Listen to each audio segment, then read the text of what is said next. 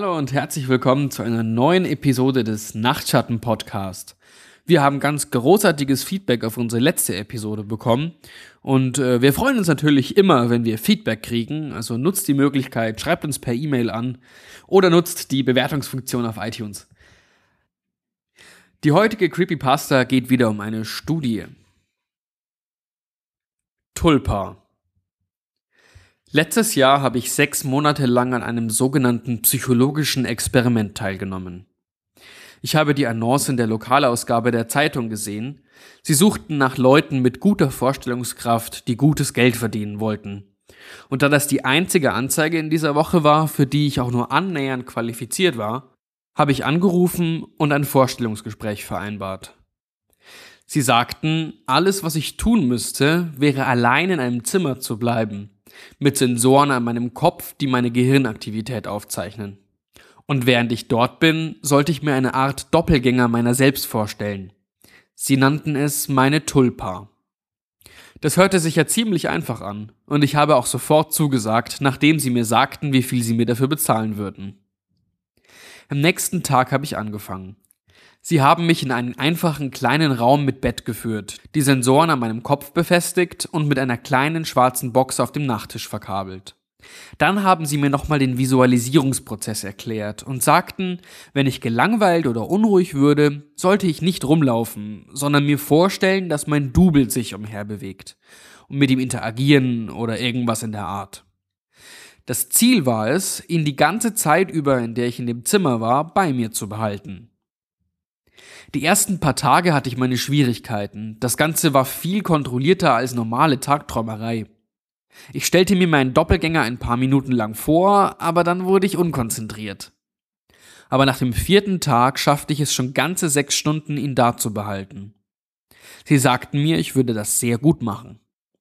In der zweiten Woche brachten sie mich in ein anderes Zimmer, in dem Lautsprecher an der Wand befestigt waren.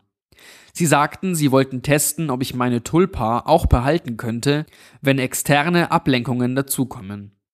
Die Musik, die aus dem Lautsprecher drang, war unharmonisch, nervig und unangenehm und machte es mir etwas schwerer, aber ich schaffte es trotzdem. Die Woche darauf spielten sie noch schlimmere Musik ab, unterbrochen von Schreien, Rückkopplungsgeräuschen, die wie ein altes Modem klangen, und kehligen Stimmen, die irgendwas in einer mir unbekannten Sprache sagten. Ich habe das einfach verdrängt. Ich war schon ein echter Profi.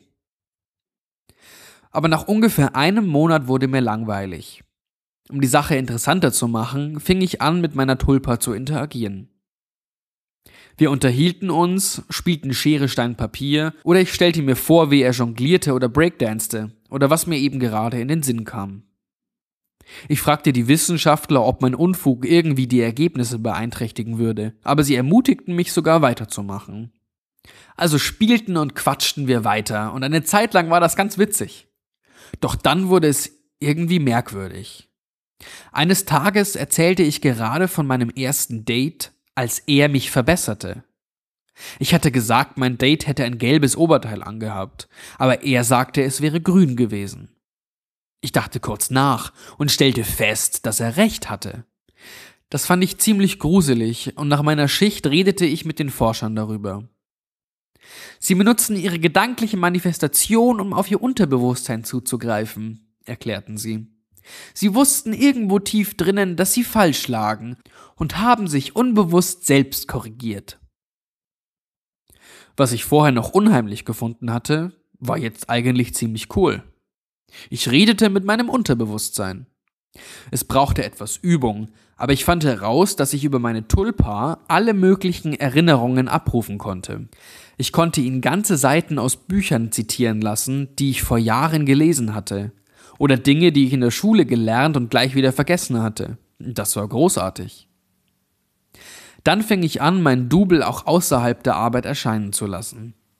Am Anfang noch nicht oft, aber ich war so daran gewöhnt, ihn um mich zu haben, dass es fast komisch war, ihn nicht zu sehen. Also wenn mir langweilig war, stellte ich ihn mir vor. Irgendwann machte ich das fast die ganze Zeit. Es war lustig, ihn überall mitzunehmen, wie einen unsichtbaren Freund. Ich stellte ihn mir vor, wenn ich mit Freunden unterwegs war, meine Mutter besuchte, ja einmal nahm ich ihn sogar zu einem Date mit. Ich musste ja nicht laut mit ihm kommunizieren, also konnte ich mit ihm reden, ohne dass jemand etwas bemerkte. Ich weiß schon, dass das komisch klingt, aber es machte Spaß. Er war nicht nur wie ein wandelndes Archiv von allem, was ich wusste und von allem, was ich vergessen hatte.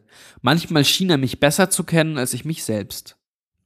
Er hatte ein verblüffendes Gespür für die Details der Körpersprache meiner Gegenüber, die ich nicht mal bewusst wahrnahm. Zum Beispiel das Date, zu dem ich ihn mitgenommen hatte. Ich dachte, es würde nicht ganz so gut laufen. Aber er machte mich darauf aufmerksam, wie sie ein bisschen zu laut über meine Witze lachte oder sich nach vorne beugte, während ich sprach, und noch ein paar andere subtile Hinweise, die ich gar nicht bemerkt hätte. Ich hörte auf ihn und naja, sagen wir einfach, das Date ist sehr gut gelaufen. Als ich schon vier Monate in dem Institut war, war er immer bei mir. Die Forscher kamen eines Tages nach meiner Schicht zu mir und fragten, ob ich aufgehört hatte, ihn mir vorzustellen. Ich sagte, das habe ich nicht, und sie schienen angenehm überrascht zu sein. Ich fragte meinen Doppelgänger, ob er Ahnung davon hätte, was sie veranlasst hatte, das zu fragen, aber er winkte es einfach ab. Und so tat ich das auch. Ab diesem Zeitpunkt habe ich angefangen, mich ein wenig von meiner Umwelt zurückzuziehen. Ich hatte Schwierigkeiten, mit anderen klarzukommen. Sie schienen alle so verwirrt und verunsichert zu sein während ich ja eine Manifestation meiner selbst hatte, mit der ich mich beraten konnte. Das machte jede soziale Interaktion unangenehm und schwierig. Niemand sonst schien die Hintergründe für ihr Handeln bewusst zu sein. Warum bestimmte Dinge sie wütend machten und andere sie dagegen zum Lachen bringen. Sie wissen einfach nicht, was sie antreibt. Ich schon. Oder zumindest konnte ich mich selbst fragen und bekam dann die Antwort. Einer meiner Freunde kam eines Abends, um mich zu konfrontieren. Er hämmerte an meine Tür, bis ich endlich aufmachte. Dann stürmte er in meine Wohnung, wütend und fluchend. Du gehst seit Wochen nicht ans Telefon, wenn ich anrufe. Du Arsch! schrie er. Was ist dein verdammtes Problem? Eigentlich wollte ich mich entschuldigen. Ja, vielleicht hätte ich ihm sogar angeboten, noch am selben Abend mit ihm um die Häuser zu ziehen. Aber meine Tulpa wurde plötzlich zornig.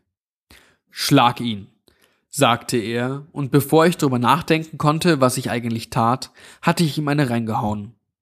Ich hörte seine Nase brechen. Er fiel zu Boden und kam wieder hoch, bereit zurückzuschlagen, und so prügelten wir uns quer durch meine Wohnung. Ich war fuchsteufelswild und hatte kein Mitleid mit ihm. Ich schlug ihn zu Boden und verpasste ihm zwei heftige Tritte in die Rippen. Endlich beschloss er, schluchzend und zusammengekrümmt, zu fliehen. Ein paar Minuten später kam die Polizei. Doch ich behauptete, dass er derjenige war, der angefangen hatte. Da er ja nicht da war, um das Gegenteil zu behaupten, beließen sie es bei einer Warnung. Meine Tulpa stand die ganze Zeit grinsend dabei. Und wir verbrachten den Rest des Abends damit zu prahlen, wie ich meinen Freund fertig gemacht hatte. Erst am nächsten Morgen, als ich mein blaues Auge und die aufgeplatzte Lippe im Spiegel begutachtete, erinnerte ich mich, was eigentlich der Auslöser gewesen war. Mein Double war aggressiv geworden, nicht ich selbst. Er hatte mich angestachelt, eine Schlägerei mit meinem besorgten Freund anzufangen. Ich fühlte mich schuldig und schämte mich dafür. Natürlich war er auch da und kannte meine Gedanken. Du brauchst ihn nicht mehr, du brauchst niemanden, sagte er. Ich bekam eine Gänsehaut dabei. All das versuchte ich den Forschern zu erklären, aber sie belächelten meine Sorgen nur. Man kann sich nicht vor etwas fürchten, was nur in der eigenen Vorstellung existiert, meinten sie. Mein Doppelgänger stand daneben und nickte mir grinsend zu. Ich versuchte mir ihre Worte zu Herzen zu nehmen, aber über die nächsten Tage hinweg wurde ich immer nervöser und ängstlicher in der Gegenwart meiner Tulpa, und ich hatte den Eindruck, als würde er sich verändern. Er wirkte größer und bedrohlicher, sein Blick war unheilvoll und sein dauerndes Lächeln wirkte boshaft. Kein Job war es wert, den Verstand zu verlieren, also beschloss ich ihn loszuwerden. Aber mittlerweile hatte ich mich so an ihn gewöhnt, dass die Visualisierung schon ganz von selbst ging, also versuchte ich mein Bestes, um nicht an ihn zu denken. Es dauerte ein paar Tage, aber es schien zu funktionieren. Ich konnte ihn für mehrere Stunden am Stück fernhalten. Aber jedes Mal, wenn er wieder auftauchte, schien er noch schlimmer zu sein. Seine Haut war aschfahl, seine Zähne spitz. Er zischte, brabbelte, fluchte und bedrohte mich. Die unharmonische Musik, die ich seit Monaten anhörte, schien ihn überall zu begleiten. Selbst wenn ich zu Hause war, ich entspannte mich, ließ die Gedanken schweifen, konzentrierte mich nicht darauf, ihn nicht zu sehen. Schon war er da. Und mit ihm dieser Lärm. Ich ging noch immer die sechs Stunden täglich ins Forschungslabor. Immerhin brauchte ich das Geld, und ich dachte, sie würden es nicht merken, wenn ich jetzt absichtlich nicht an meine Tulpa dachte.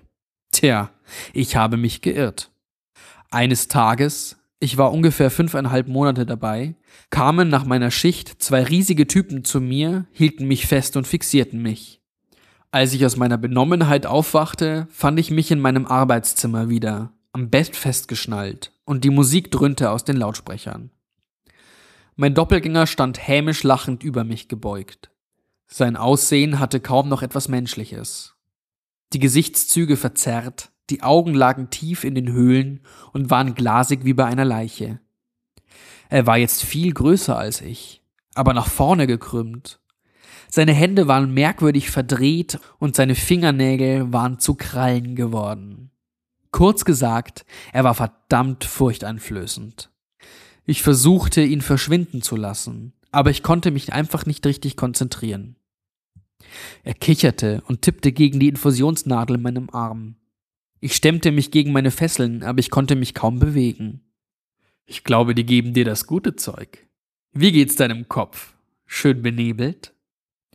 Er beugte sich immer weiter zu mir, während er sprach, und ich musste würgen. Sein Atem stank nach verdorbenem Fleisch. Ich versuchte erneut, mich zu konzentrieren, aber ich konnte ihn einfach nicht loswerden. Die nächsten Wochen waren die Hölle. Immer mal wieder kam jemand in einem Arztkittel und spritzte mir irgendwas oder zwang mich, eine Tablette zu schlucken. Das Zeug sorgte dafür, dass ich mich schwindelig und unkonzentriert fühlte. Manchmal hatte ich auch Halluzinationen oder Wahnvorstellungen. Meine Tulpa war die ganze Zeit anwesend und machte sich über mich lustig. Er schien mit meinen Wahnvorstellungen zu interagieren oder sogar diese zu verursachen. Einmal bildete ich mir ein, meine Mutter wäre da und schimpfte mich. Er schlitzte ihr die Kehle auf und ihr Blut spritzte mich voll. Es fühlte sich so real an, dass ich es sogar schmecken konnte. Die Ärzte redeten nie mit mir. Ich bettelte, schrie, rief ihnen Schimpfwörter hinterher, verlangte nach Antworten. Aber sie sagten kein Wort zu mir. Vielleicht reden sie ja mit meiner Tulpa, meinem persönlichen Monster. Oder auch nicht. Ich bin mir nicht sicher. Ich war so zugedröhnt und verwirrt, es könnte auch nur Einbildung gewesen sein. Langsam dachte ich, dass er der Echte war und ich die Gedankenform. Manchmal förderte er diese Überlegung, an anderen Tagen machte er sich wieder lustig darüber. Noch eine Sache, von der ich hoffe, dass sie nur Einbildung war, ist, dass er mich berühren konnte. Schlimmer noch, er konnte mir wehtun. Er piekste und knuffte mich, wenn ich ihn nicht genug beachtete. Und einmal packte er mich an den Eiern und drückte so lange zu, bis ich sagte, dass ich ihn liebte. Ein anderes Mal schnitt er meinen Unterarm mit einer seiner Krallen auf. Ich habe heute noch eine Narbe davon. Die meiste Zeit kann ich mich selbst davon überzeugen, dass ich mich nur selbst verletzt habe, nicht er. Aber nicht immer. Eines Tages erzählte er mir, dass er jeden töten und ausweiden würde, den ich liebte. Angefangen mit meiner Schwester. Da hörte er plötzlich auf. Er machte ein verdrossenes Gesicht, streckte die Hand aus und fühlte meine Stirn, so wie meine Mutter es früher getan hatte, wenn ich krank war. Er hielt einen langen Augenblick lang still. Dann lächelte er. Jeder Gedanke ist kreativ, sagte er zu mir dann ging er zur Tür raus. Stunden später kam jemand zu mir und gab mir noch eine Spritze. Dann wurde mir schwarz vor Augen. Ich wachte zitternd, aber ohne Fesseln auf. Ich wankte zur Tür. Die war nicht abgesperrt. Ich trat raus in den leeren Flur und rannte los. Ich stolperte öfters, doch ich schaffte es die Treppe runter und auf den Parkplatz hinterm Gebäude. Dort brach ich zusammen, heulend wie ein Kind. Ich wusste, dass ich weiter musste, aber ich konnte einfach nicht mehr. Irgendwie schaffte ich es nach Hause, keine Ahnung wie. Ich schloss die Tür, schob einen Schrank dagegen, duschte ausgiebig und schlief eineinhalb Tage durch. Niemand suchte mich in der Nacht oder am nächsten Tag oder am Tag darauf. Es war vorbei. Ich verbrachte eine Woche in meinem Zimmer, aber es fühlte sich an wie ein Jahrhundert. Ich hatte mich so weit aus meinem alten Leben zurückgezogen, dass niemand gemerkt hatte, dass ich verschwunden war. Die Polizei konnte nichts finden. Das Forschungszentrum war leer, als sie es durchsuchten. Die Unterlagen führten ins Nichts. Die Namen, die ich kannte, waren Pseudonyme, und sogar das Geld, das sie mir bezahlt hatten, konnte nicht zurückverfolgt werden. Ich habe mich so gut wieder erholt, wie es irgendwie geht. Ich gehe nicht viel aus dem Haus, und wenn, dann habe ich Panikattacken. Ich weine viel und schlafe wenig. Die Albträume sind schrecklich. Es ist vorbei, das sage ich mir immer wieder. Es ist vorbei, ich habe überlebt. Ich benutze die Konzentration, die mir diese Mistkerle beigebracht haben, um mich selbst davon zu überzeugen. Aber heute will das nicht funktionieren. Vor drei Tagen bekam ich einen Anruf von meiner Mutter. Eine Tragödie. Meine Schwester ist das letzte Opfer in einer Reihe von Morden. Der Täter beklaut seine Opfer, dann weitet er sie aus. Die Beerdigung war heute Nachmittag. Es war ein schöner Gottesdienst. Naja, so schön wie eine Beerdigung halt sein kann. Ich war abgelenkt, denn ich hörte ständig diese Musik, wie aus einer weiten Entfernung. Unharmonische, beunruhigende Geräusche. Irgendwas, das wie ein altes Modem klingt. Ich höre es immer noch, aber jetzt lauter. Das war's wieder für heute. Ich hoffe, euch hat das mindestens so viel Spaß gemacht wie mir. Eine schöne Woche und schlaft gut.